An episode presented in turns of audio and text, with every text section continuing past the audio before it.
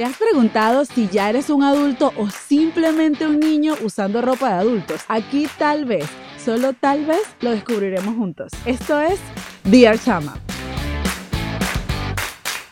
Buenas, bienvenidos a otro episodio de Dear Chama. Mi nombre es Laura Bolívar. Si es la primera vez que nos estamos viendo, pues un placer. Me encanta que llegue gente nueva a este canal de YouTube o Apple Podcast, Spotify, dependiendo de donde nos estemos viendo o escuchando. Si ya eres de mi comunidad de Dear Chama o mi Dear Chamo, pues gracias por volver y por siempre estar pendiente de mis episodios. Yo siempre, como les dije en el episodio anterior, yo pido más que un alma en pena. Y lo que les digo es, suscríbanse y déjenme un review en la plataforma de Apple Podcast o Spotify, incluso en Instagram. También pueden compartir los clipsitos que yo promociono y eso me ayudaría mucho a crecer más con el podcast. Así que, bueno, háganlo y gracias de antemano.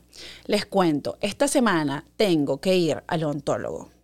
Y si hay algo que a mí no me gusta es lidiar con los médicos. Yo no sé si a todo el mundo le pasa, es que es algo que me estresa demasiado. Empezando porque aquí tú tienes que llamar al seguro y preguntar, eh, dame la lista de odontólogos, a ver cuál cuáles están en tu seguro. Entonces es como que es un proceso que yo no quiero, como que, ay, no, o sea, eso me cansa demasiado. Pero en cierta parte es porque yo, a mí me da pavor ir al odontólogo. Desde que yo estaba pequeña, me daba pavor ir al odontólogo. Mi papá me tenía que acompañar, me agarraba la mano, yo lloraba demasiado. Era que el olor de, de odontólogo, ¿saben? De consultorio de odontólogos, tiene un olor muy particular. No sé si alguien estudia odontología o bueno, ustedes también pueden identificar ese olor, que, que no es el mismo olor de que tú vas a otro consultorio. O sea, es muy peculiar. O yo no sé si es el guante del doctor. Además que los odontólogos tienen esta maña de querer hablar contigo de algo mientras te tienen la boca ahí abierta. Entonces te, están haciendo de todo ahí en la boca y te empiezan a preguntar y tú sientes la, la responsabilidad de responder. No, no tienen que responder, pero uno está así como que, ¿cómo lo voy a dejar hablando solo? ¿Por qué los odontólogos tienen que preguntarnos cosas? ¿Por qué? Para eso no tienen unas preguntas ahí que uno llena, uno responde. Entonces ahí tiene la historia de uno. O sea, de verdad, uno, la próxima vez yo voy a ir con una biografía. Y yo le voy a decir, mire, esta, esta es mi información. Todo lo que me va a preguntar está ahí. ¿Y cómo estuvo tu día? Me voy a poner, ¿cómo estuvo mi día? Bien, entonces lo voy a señalar. Porque es complicado, de verdad, hablar cuando el odontólogo te está interviniendo. Y yo no sé por qué mi trauma con los odontólogos, de hecho, cuando yo estaba pequeña, que yo lloraba demasiado, incluso no hubo una muela, a mí se me picaban mucho las muelas, comía demasiado dulce.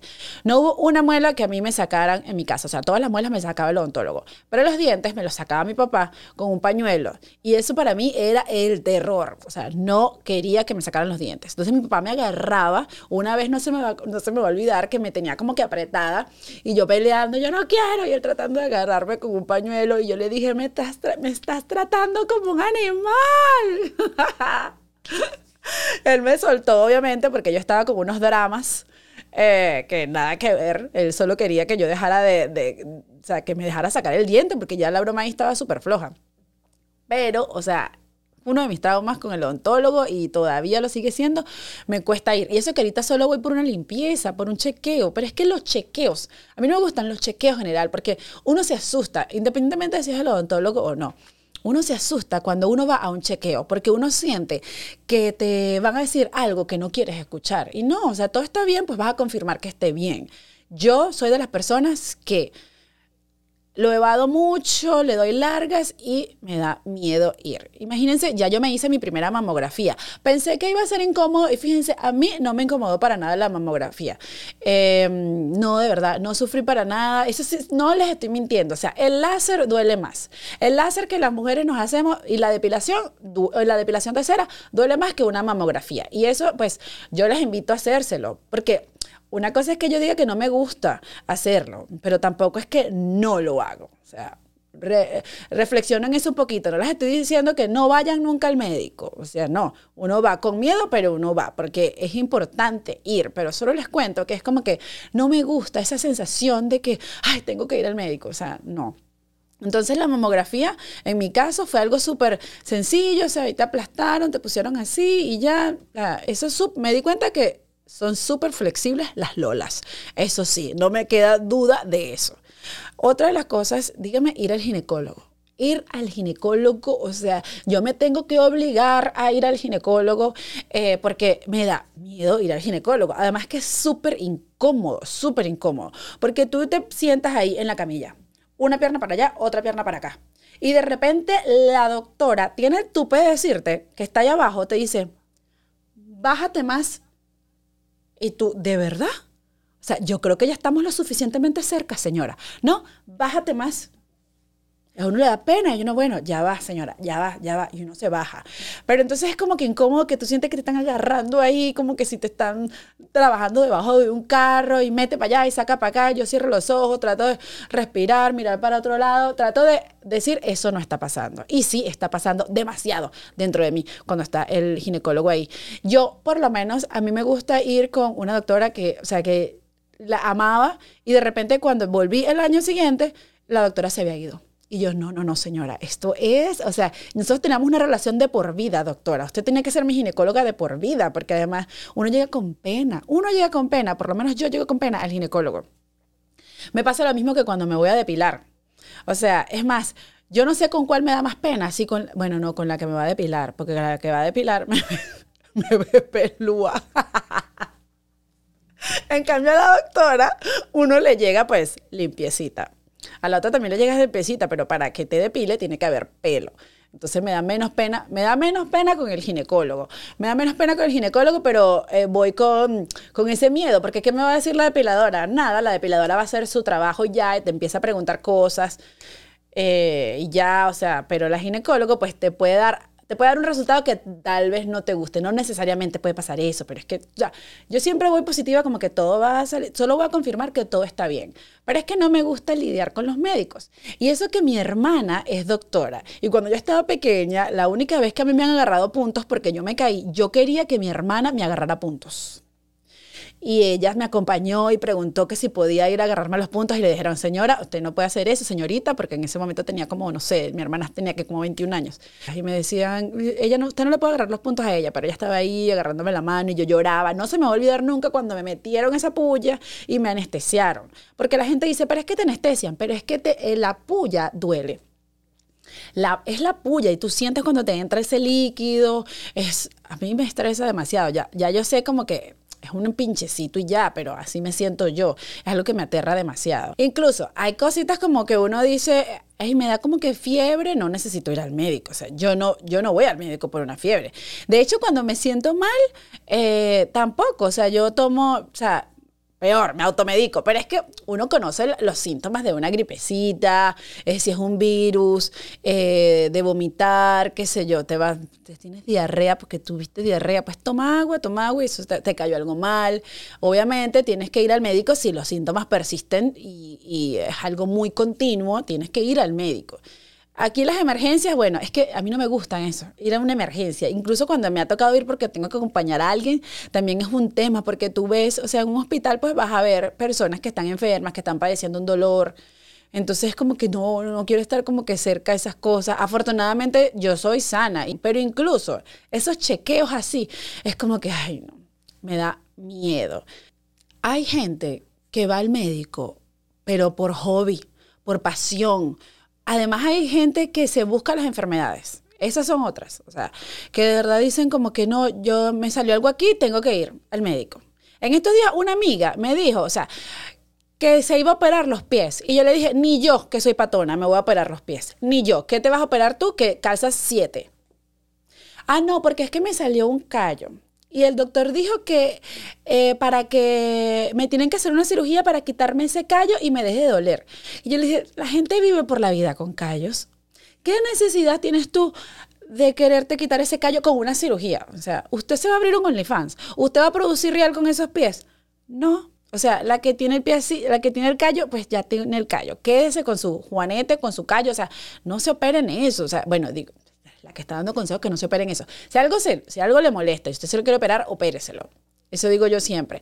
Pero yo lo que digo es que si a mí me dicen, usted tiene un callo, hay que operarlo. O sea, ya va, ese callo es maligno porque ese callo ahí no le está haciendo daño a nadie, déjeme mi callo quieta. Además, todo el mundo siempre carga unas medias, unas zapaticos, o sea, no. Pero mi amiga, como que de repente se quería operar ese pie, y yo le digo, pero ¿qué te pasa, loca? O sea, no te operes eso.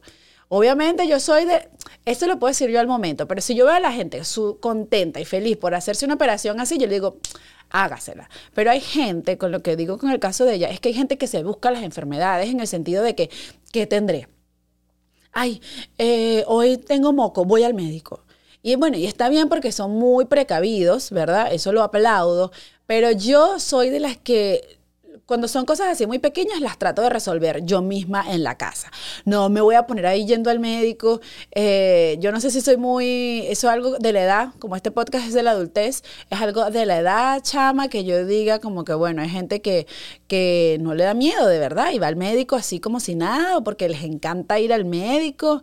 Además, imagínense, si ustedes creen que hablan inglés, ¿verdad? Cuando ustedes emigren, si están aquí en Estados Unidos, si ustedes creen que hablan inglés, es porque no han ido a una consulta médica con el especialista que sea. Porque te empieza a contar cosas que tú dices, o sea, te empieza a contar, no a contar, perdón, te empieza a dar información y a hablarte de las cosas y yo no entiendo. Yo siempre termino como que pidiéndole las cosas por escrito y se la mando a mi hermana para que mi hermana como que me traduzca no solamente del inglés español, sino de, de lo doctoriano a lo humano. Así como escriben, así como escriben los doctores, hablan para, para explicarte las cosas, o sea, que no se les entiende nada.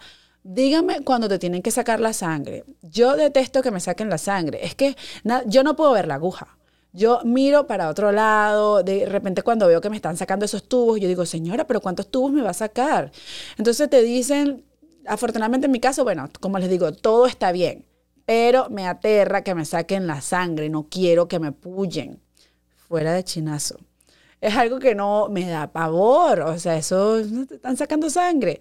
Yo me acuerdo que cuando yo estaba pequeña también, me caí, porque yo era súper tremenda que jugaba, corría, andaba para allá, para acá, y me caí una vez. Entonces se me abrió, yo mis, mis rodillas están súper marcadas, se me abrió una parte en la rodilla y yo dije, listo, no le digo nada a mi mamá. Yo me voy para la casa, eso me lo aprieto, eso me sangrará por un ratico, porque ahí me cabe punto. Y si yo le digo a mi mamá ahorita, me van a agarrar punto. Y si hay algo que a mí no me van a agarrar en esta vida, es punto. Me daba miedo. Entonces me fui para mi casa, me dormí y mi mamá, me dormí en un chinchorro. Y mi mamá me, me vio dormida y me vio la rodilla, me vio como a las cinco horas. Laura, ¿qué es eso?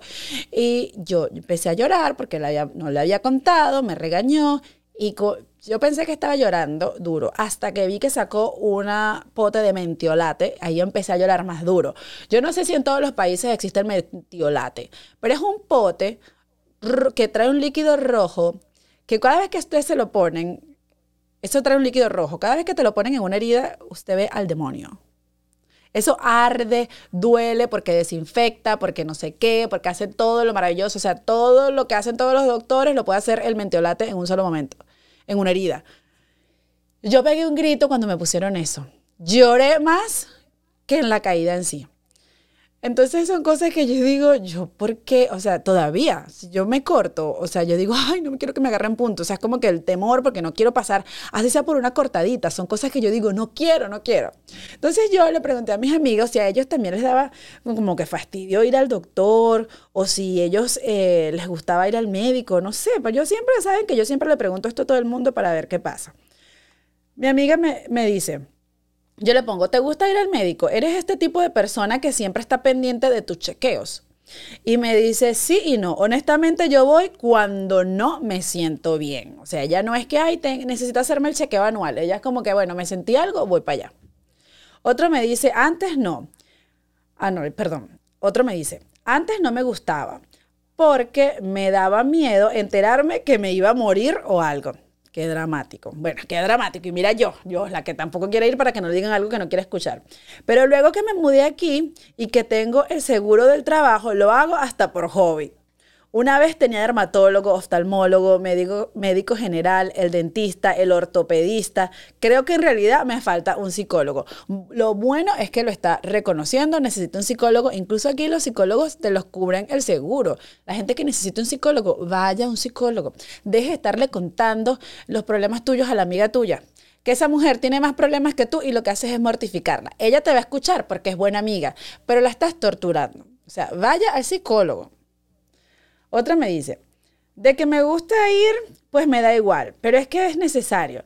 Claro, en mi caso de ser mujer me da algo de incomodidad que me chequeen allá abajo, pero es un mal necesario. Lo malo que yo veo aquí alrededor de las citas médicas es que necesitas una cita, juro, y una hora en específico. Y hay que llegar 30 minutos antes para llenar un papeleo. Para que después de que uno se planificó todo con el trabajo y eso, vengan y te hagan esperar una hora y hasta más en la sala de espera. Entonces me pregunto yo, ¿para qué carrizo me dieron cita a una hora en específico? Y con toda una intensidad de que llegue uno temprano, si me van a atender después a la hora que quieran. Eso es otra cosa, aquí es, tienes que irte. Eh, tienes que apartar el día. Y otra cosa es que por lo menos con mi seguro yo no, yo puedo caminar de emergencia, pero si yo pido una cita para el odontólogo me la dan como en tres semanas. Como no, me la dan como en tres meses. O sea, yo no puedo esperar que ya diga, bueno, ya me toca una limpieza. Yo tengo que decir, bueno, como que en tres meses me va a tocar una limpieza y ya empiezas a pedir la cita eh, con tiempo, porque si no, o sea, no, en mi caso, pues si no, no es así como que de allá para allá. Lo importante es, con esto les digo, es háganse el chequeo. Seamos adultos y afrontemos que nos tenemos que hacer el chequeo médico. Al final, los doctores te van a decir lo mismo. Coma más sano y coma vegetales y tome más agua. Ese es el secreto. Pero tienen que ir y hagan ejercicio. Pero tienen que ir, tenemos que ir a hacernos el chequeo. Tenemos que ir a hacernos el malvado chequeo. Así no querramos la parte de ser adultos y de encargarte de ti misma, Dear Chama o Dear Chamo, es que usted se haga el chequeo médico. Mientras tanto, respóndanme aquí a los comentarios si ustedes son de las personas que van al médico, les da miedo ir al médico o son de los que ustedes dicen cada año, mira, ya me toca mi respectivo chequeo. Hasta la próxima, nos escuchamos el próximo domingo aquí por Dear Chama. Un besito.